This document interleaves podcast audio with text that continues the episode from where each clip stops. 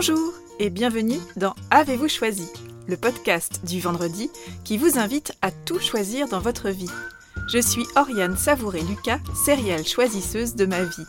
J'ai 39 ans, les pieds sur terre, la tête dans les étoiles, et je vous propose d'explorer avec curiosité le vaste et intrigant territoire du choix.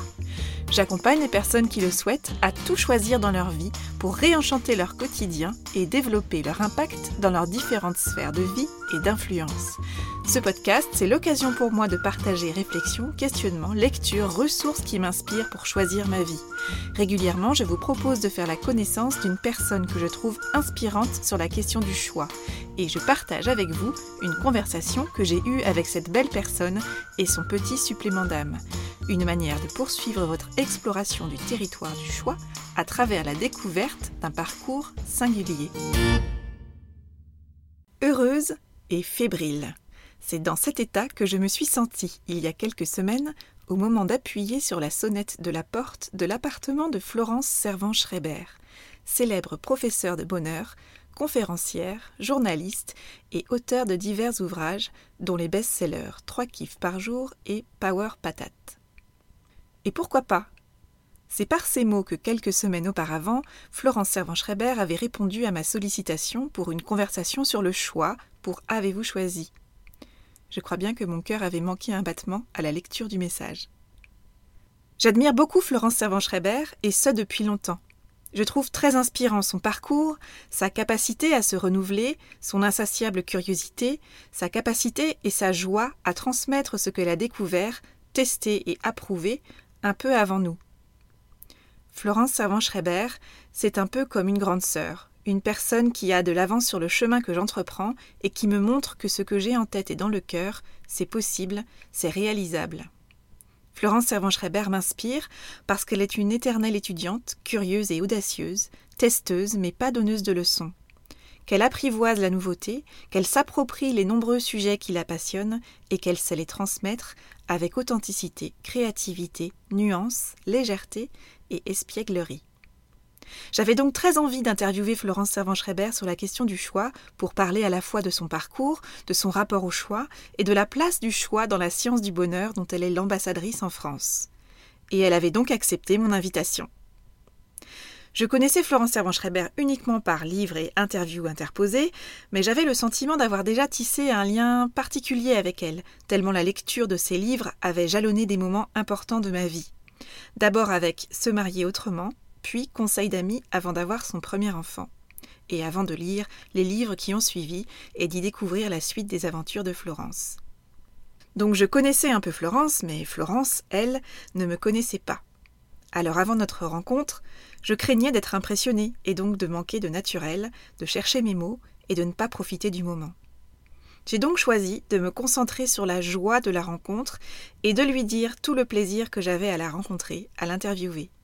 De lui dire merci aussi d'être une telle source d'inspiration pour moi. Notre rencontre a été très agréable, simple, joyeuse, nous avons bien ri et c'était super chouette. Florence m'a reçue dans l'appartement parisien dans lequel elle travaille à l'écriture de ses livres, quelques jours après être montée sur la scène du Grand Rex pour y jouer La Nuit du Kiff avec ses acolytes Audrey Hakoun et Isabelle Payot et une ribambelle de guests, une expérience unique qui l'a presque laissée sans voix et qu'elle évoque dans notre conversation. Au cours de cette conversation, Florence et moi avons parlé, entre autres, de son parcours jalonné par de nombreux virages professionnels qui reflètent le talent de Florence à se lancer, à avancer dans la vie en inventant et en apprenant au passage ce qui doit l'être, avec curiosité, plaisir et passion. Nous avons parlé de ces situations de rupture qui sont propices à choisir une nouvelle direction.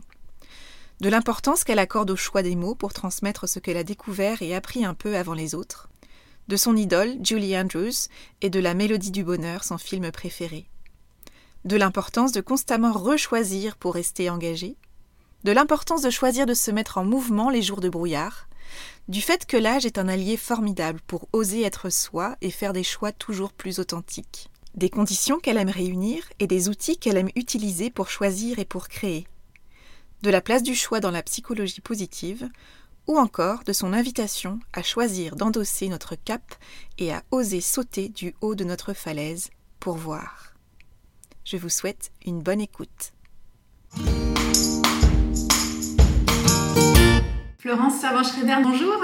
Bonjour. Merci beaucoup de m'accueillir euh, chez vous pour pouvoir échanger euh, dans le cadre de Avez-vous choisi, euh, le podcast qui invite à tout choisir dans sa vie.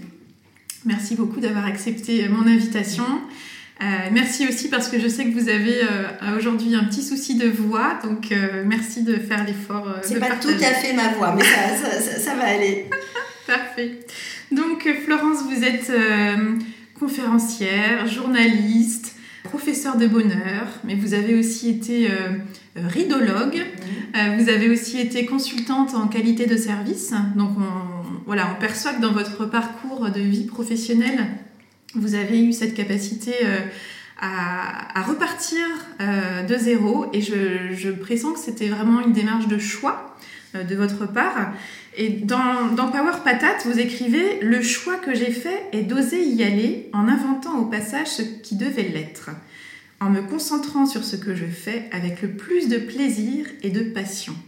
De quelle façon, selon vous, votre parcours justement donne à voir qu'on peut choisir tout dans sa vie? Euh, Je ne voudrais pas donner l'illusion que tout ça se fait facilement et qu'il suffit de se dire tiens je choisis donc j'y vais parce que ça supposerait que si on ne choisit pas, c'est parce qu'on n'a pas le courage de le faire. Or, ça n'est, en tous les cas, dans mon parcours, pas comme ça que ça s'est passé.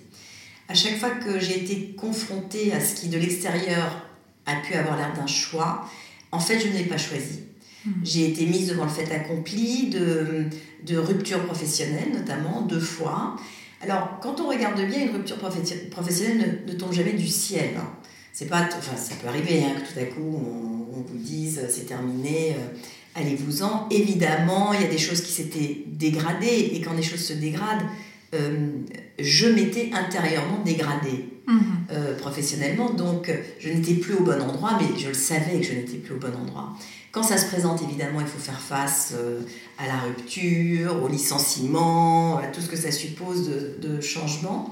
Mais c'est vrai que si je regarde derrière aujourd'hui, à chaque fois qu'une telle étape s'est présentée à moi, j'en ai vraiment profité pour repartir sur des choses qui étaient beaucoup, beaucoup plus conformes à ce dont j'avais euh, envie hmm. ou, à qui j'étais ou à ce que je faisais.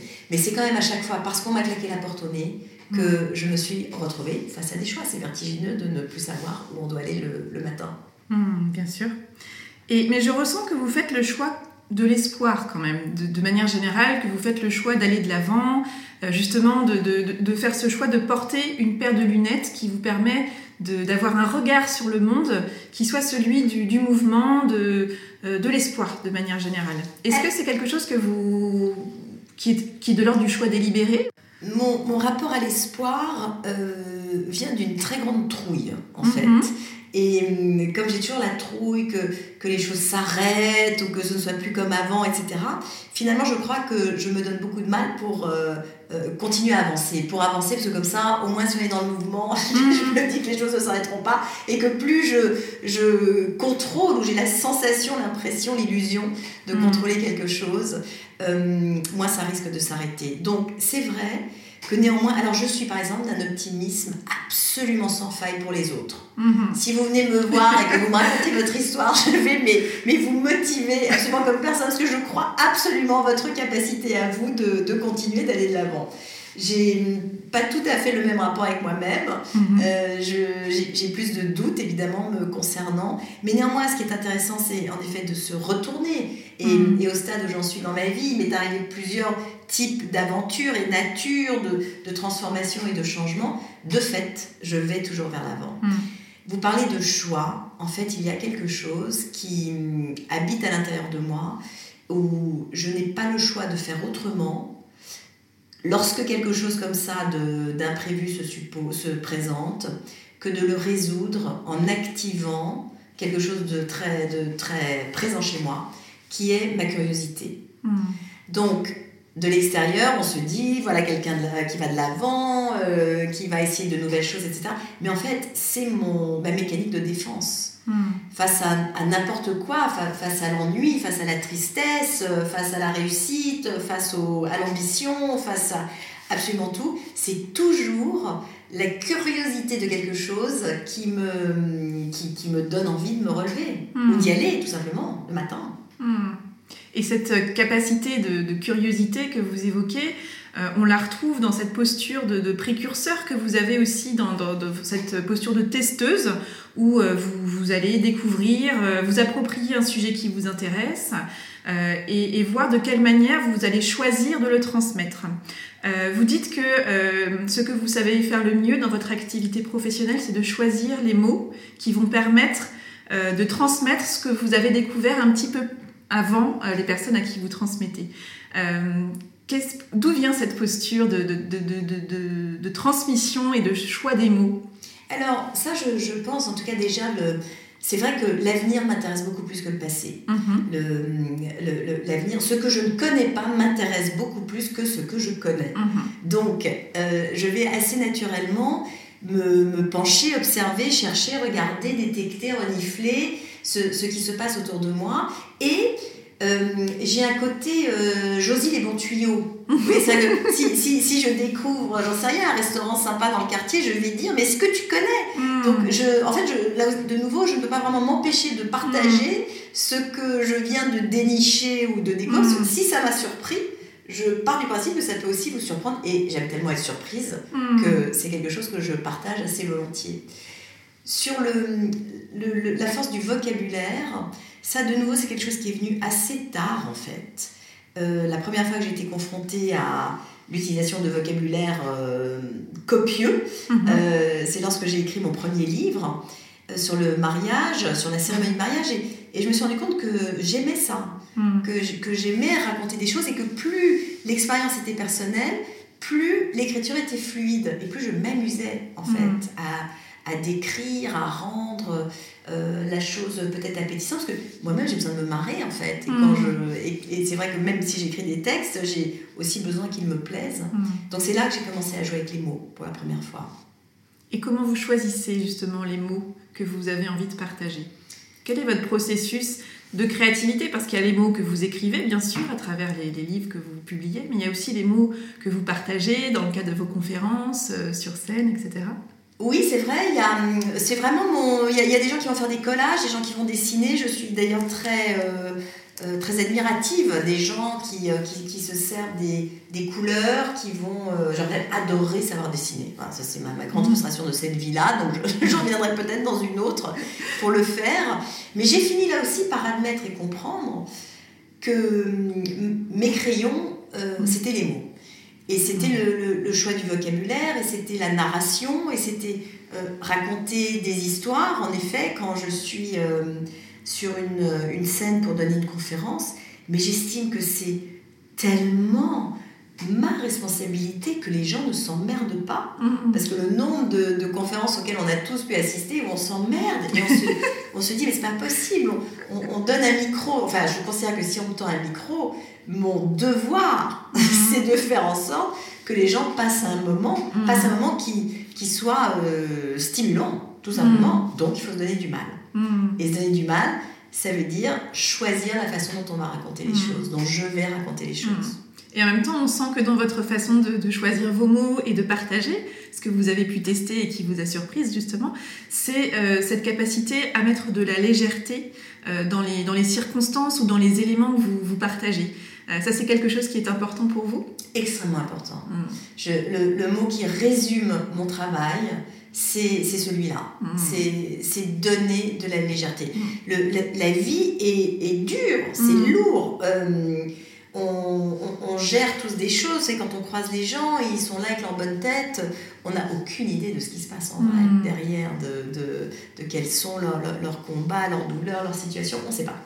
Donc, euh, partant de ce principe-là, j'aime moi-même regarder la réalité avec beaucoup plus de légèreté. Ça ne veut pas dire que ça n'est ni sérieux, ni fondé, ni réel, ni respectueux, mais que diable mm. Allégeons-nous, enfin mm. allégeons les choses, euh, parce que c'est quand même, euh, ça, me donne de l'élan en fait, de, mm.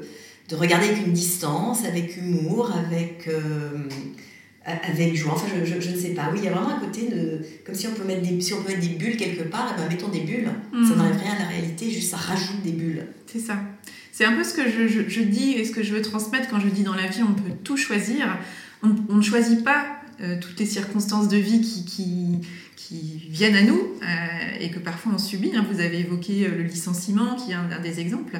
Mais par contre, on a cette capacité de choix quant à la paire de lunettes qu'on va, qu'on va chausser et donc euh, le regard qu'on va porter sur les événements eux-mêmes. Ça, c'est quelque chose qui est de l'ordre de notre, de notre liberté et de notre responsabilité.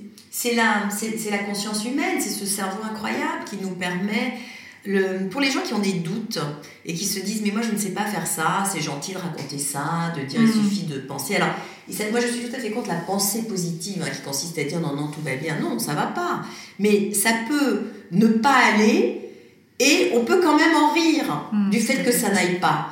Et alors ça en plus c'est quelque chose de, on a de la chance de, d'être français. Vous savez on nous dit les Français sont pessimistes c'est ça. Les Français en fait aiment bien se marrer y mmh. compris du pire. C'est ça notre truc. Donc on se moque les uns des autres, on, on, peut se moquer de ses propres situations. Et finalement ça nous apporte du contraste. Mmh. C'est-à-dire qu'entre la réalité et la lecture que je vais en faire, c'est ce delta entre les deux qui me donne de la liberté et qui me donne la liberté d'éprouver des choses malgré ce qui est en train de se passer. Mm. Moi, j'appelle ça la légèreté, juste mm. ce, delta entre les deux. Et, et c'est vrai, j'y suis attachée, parce que je trouve que ça rend les choses. C'est ma façon à moi de mettre de la couleur, voilà, mm. peut-être. Vous parlez de contraste. Euh, j'ai un mot qui me vient quand je, pense à votre travail et votre manière d'être dans la vie, c'est la nuance. J'ai le sentiment que vous choisissez la nuance euh, dans la posture que vous adoptez, euh, c'est-à-dire vous êtes testeuse, oui, vous transmettez, mais vous n'êtes jamais dans une posture de donneuse de leçons. et j'ai le sentiment véritablement que vous avez à cœur de transmettre l'importance de faire le choix de ce qui marche pour soi.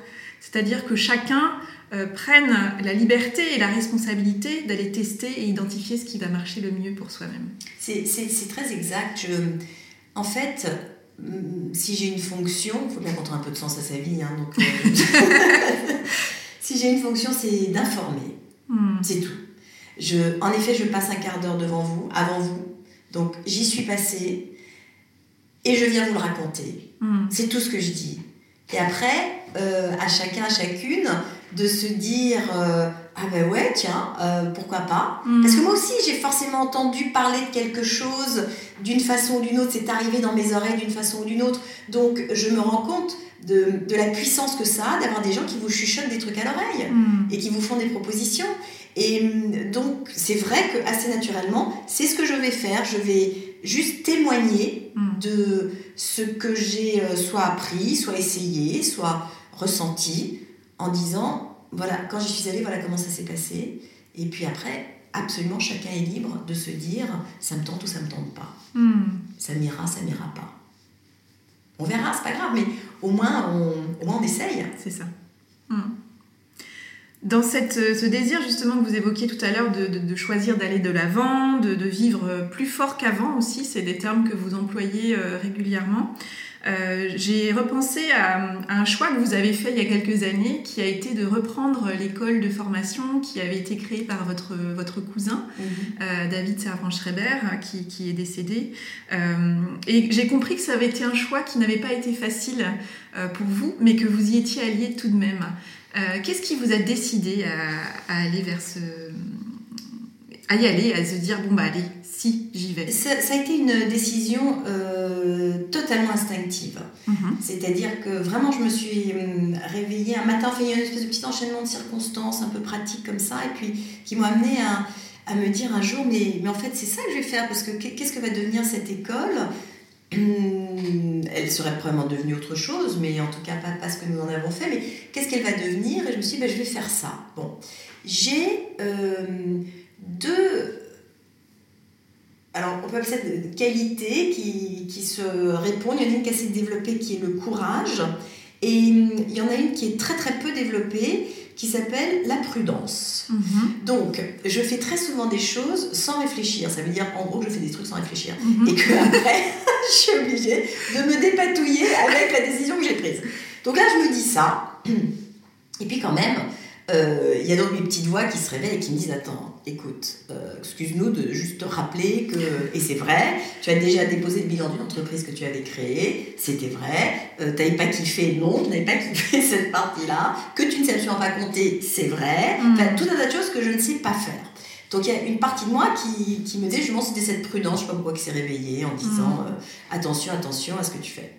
Et puis heureusement, il y a l'autre, euh, l'autre partie un peu courageuse qui s'est dit mais non, oh là, ça va, on, verra bien.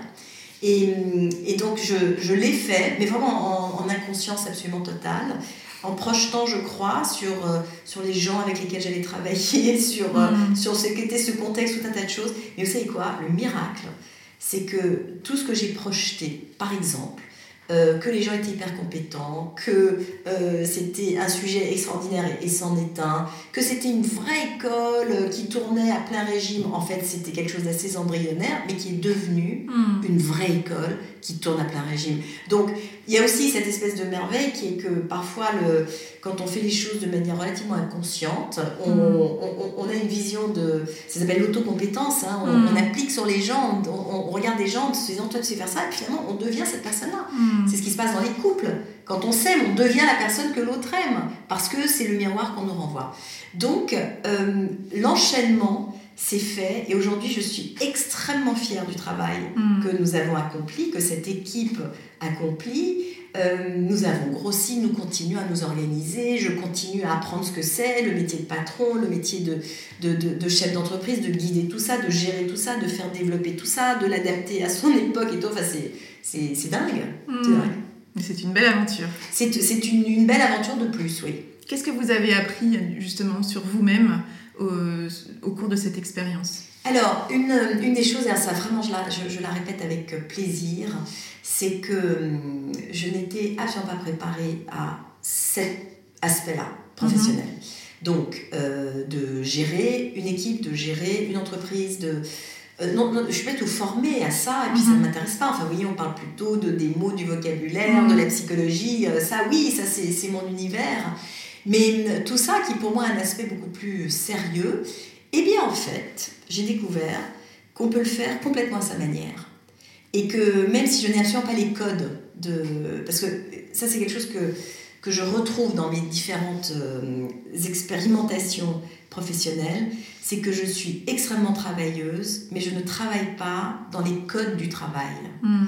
Et que même en étant à l'extérieur des codes du travail, euh, on peut travailler en vrai. Et c'est ce qu'on a hmm. fait. Donc c'est ça que j'ai appris. Vous inventez en fait votre manière d'être euh, dans votre travail.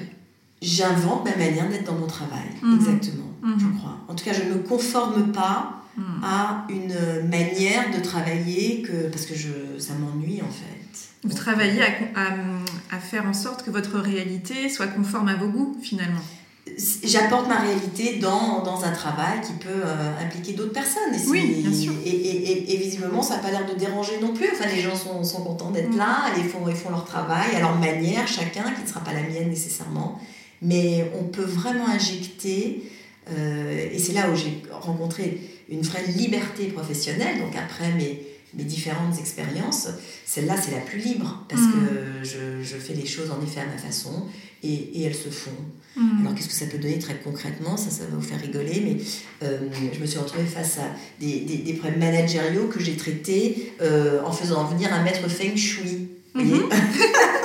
Alors je fais ça pourquoi Pas tant parce que j'ai je, une confiance absolue dans le feng shui, mais parce que le, le, dialogue que je vais avoir avec ce maître feng shui sera forcément différent que celui que j'ai dans ma tête ou avec hmm. d'autres personnes dans ma vie. Et donc, ça ouvre une autre manière de réfléchir et donc ça me permet de trouver la solution. Hmm.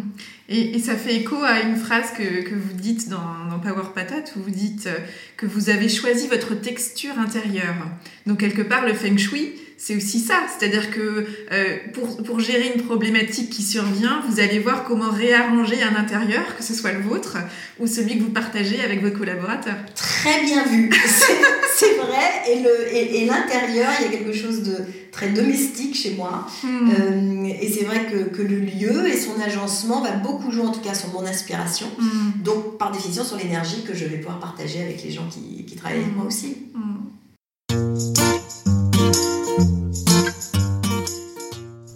Voilà, c'est tout pour aujourd'hui.